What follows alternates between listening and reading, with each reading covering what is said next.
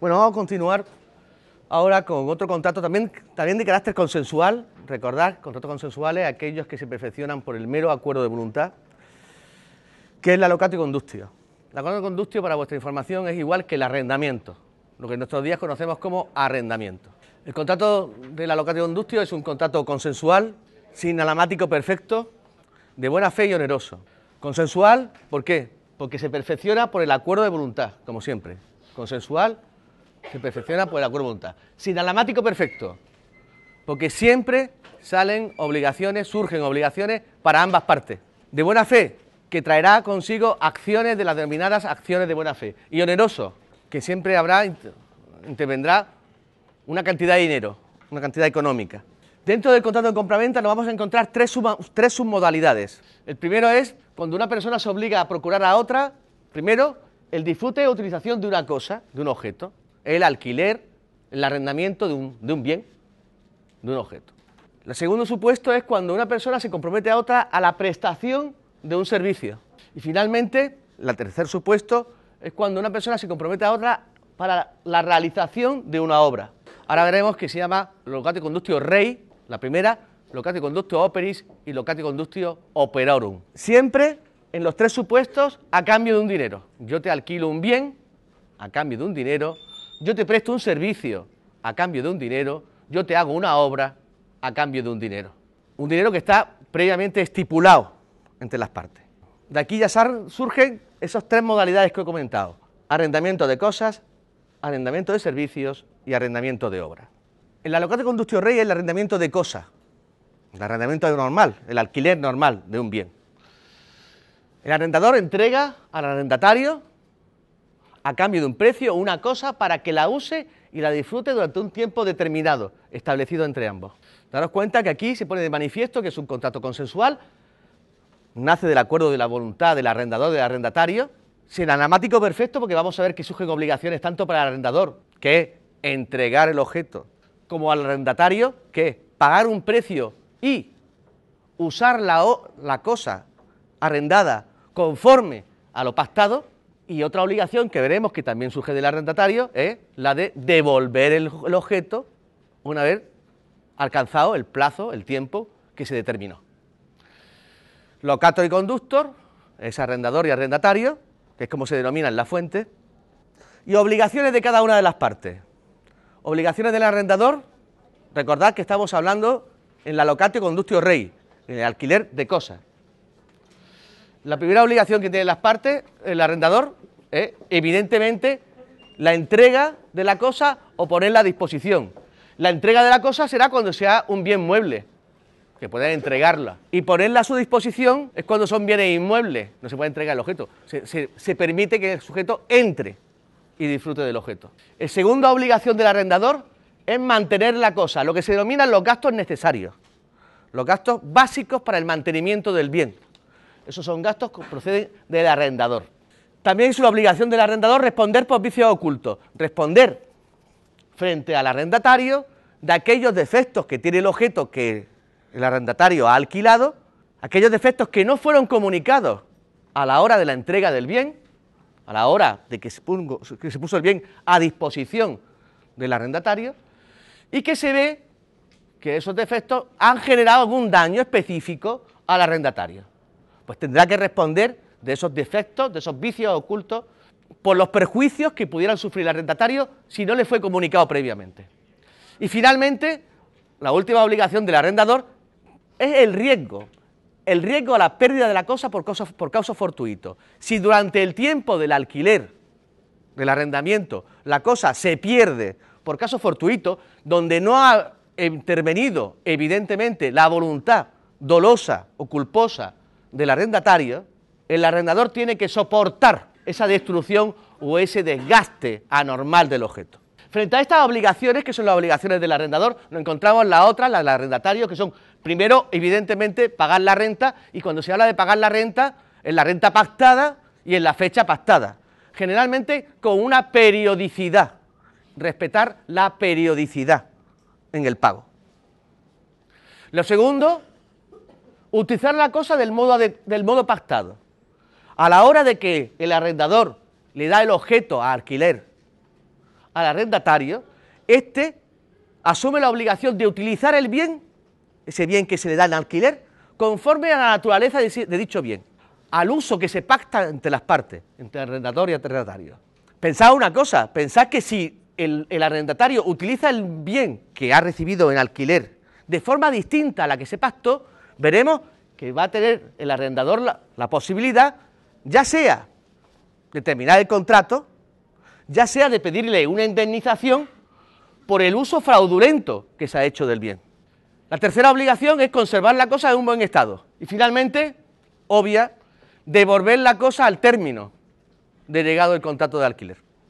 ¿Cómo se extingue el contrato de alquiler de cosa cuando llega el plazo determinado por las partes, aquel que se estableció a la hora de establecer el contrato de arrendamiento, por renuncia de las partes, si esta renuncia de las partes tiene que estar motivada si la renuncia no está motivada, si, antes de llegar el plazo alguien, una de las partes, quiere concluir el contrato de arrendamiento, tendrá que tener un motivo que lo justifique. Y si no lo justifica ningún motivo, tendrá que indemnizar a la otra parte por el plazo de tiempo que queda por sin cumplir del contrato de alquiler. Y luego, finalmente, ¿cómo se extingue el contrato? Por incumplimiento de las obligaciones. ¿Cuál va a ser el incumplimiento de la obligación? Primera, por el no pago de la renta. ¿Y cuál va a ser la segunda incumplimiento de la obligación? por un uso no adecuado del objeto que se entregó en alquiler. Esta estructura del contrato de alquiler es idéntica, prácticamente idéntica a nuestros días. Nuestro Código Civil, en un abundante articulado, establece las mismas características de obligaciones bilaterales entre arrendador y arrendatario que venían especificadas en las fuentes romanas.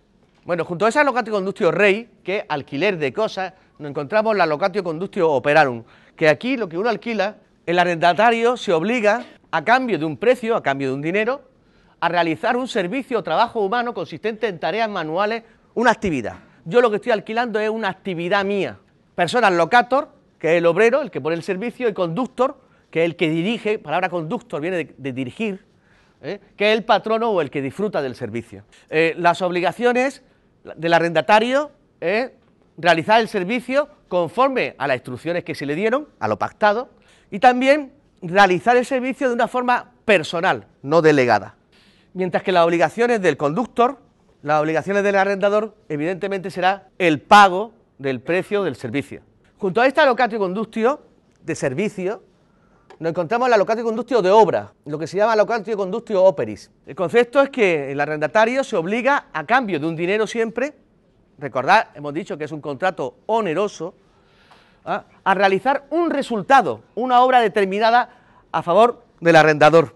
Persona, locator, que es el que da los materiales para que se realice la obra, y conductor, que es el que realiza la obra. Igual que hemos visto que en el anterior caso no se podía delegar porque lo importante era el servicio en sí, aquí sí se puede delegar la prestación de ese servicio porque lo que importa no es la actividad, sino el resultado de la actividad, la obra. Estos tres tipos de arrendamiento los encontramos de una forma muy similar en el derecho actual y tanto es así que podemos decir que tanto la compraventa como el arrendamiento son de los contratos consensuales que tienen una legislación más uniforme en los distintos artículos de nuestros códigos civiles europeos.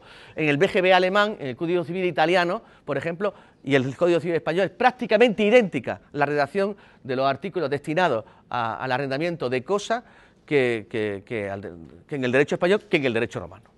El último contrato consensual que vamos a ver es el contrato de sociedad.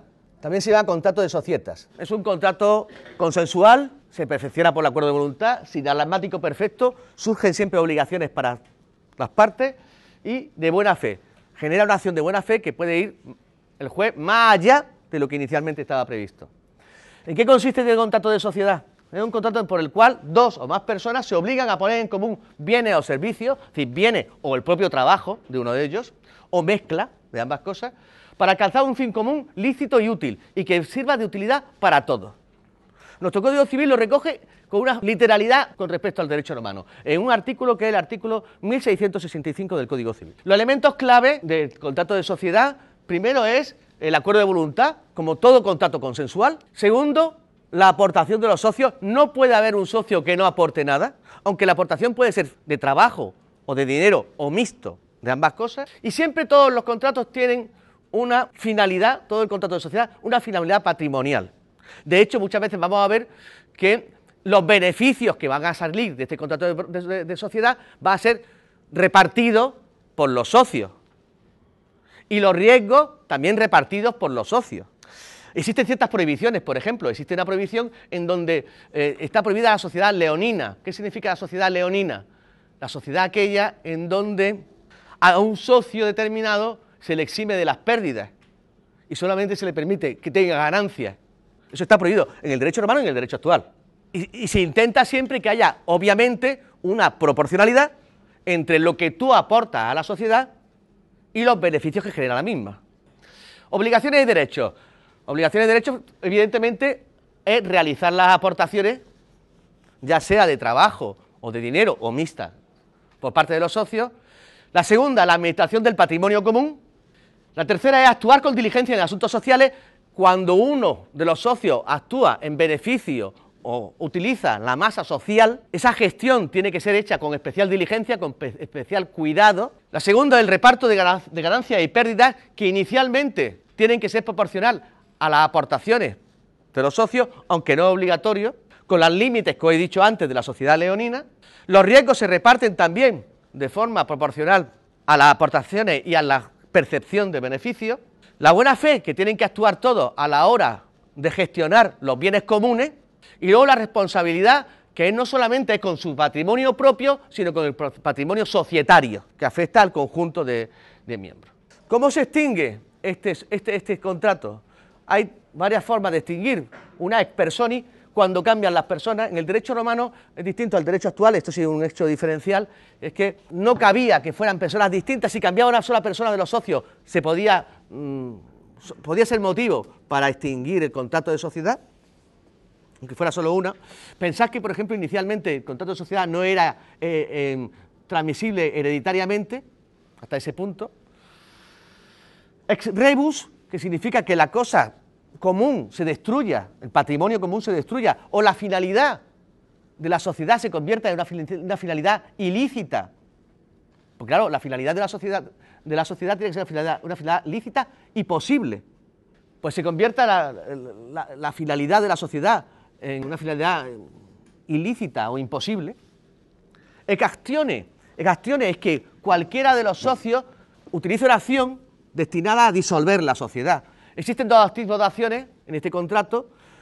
Una que se llama la actio pro socio, la actio pro socio, que es una actio destinada a defender cada socio sus derechos, generalmente a exigir a que los otros cumplan con sus obligaciones, aportación de, de su participación en la sociedad y también derecho a percibir los beneficios obtenidos en el desarrollo de la sociedad, básicamente esas, dos, esas son las dos finalidades básicas de la actio pro socio, y luego hay otra actio, que es la actio común dividundo, que es la actio de disolución de, la sociedad, por la cual eh, el, socio que utiliza esta acción este, hace que la sociedad se liquide y a cada uno de los miembros societarios se le reparta los bienes sociales en proporción a la cuota participativa que tuvo a la hora de constituir la sociedad.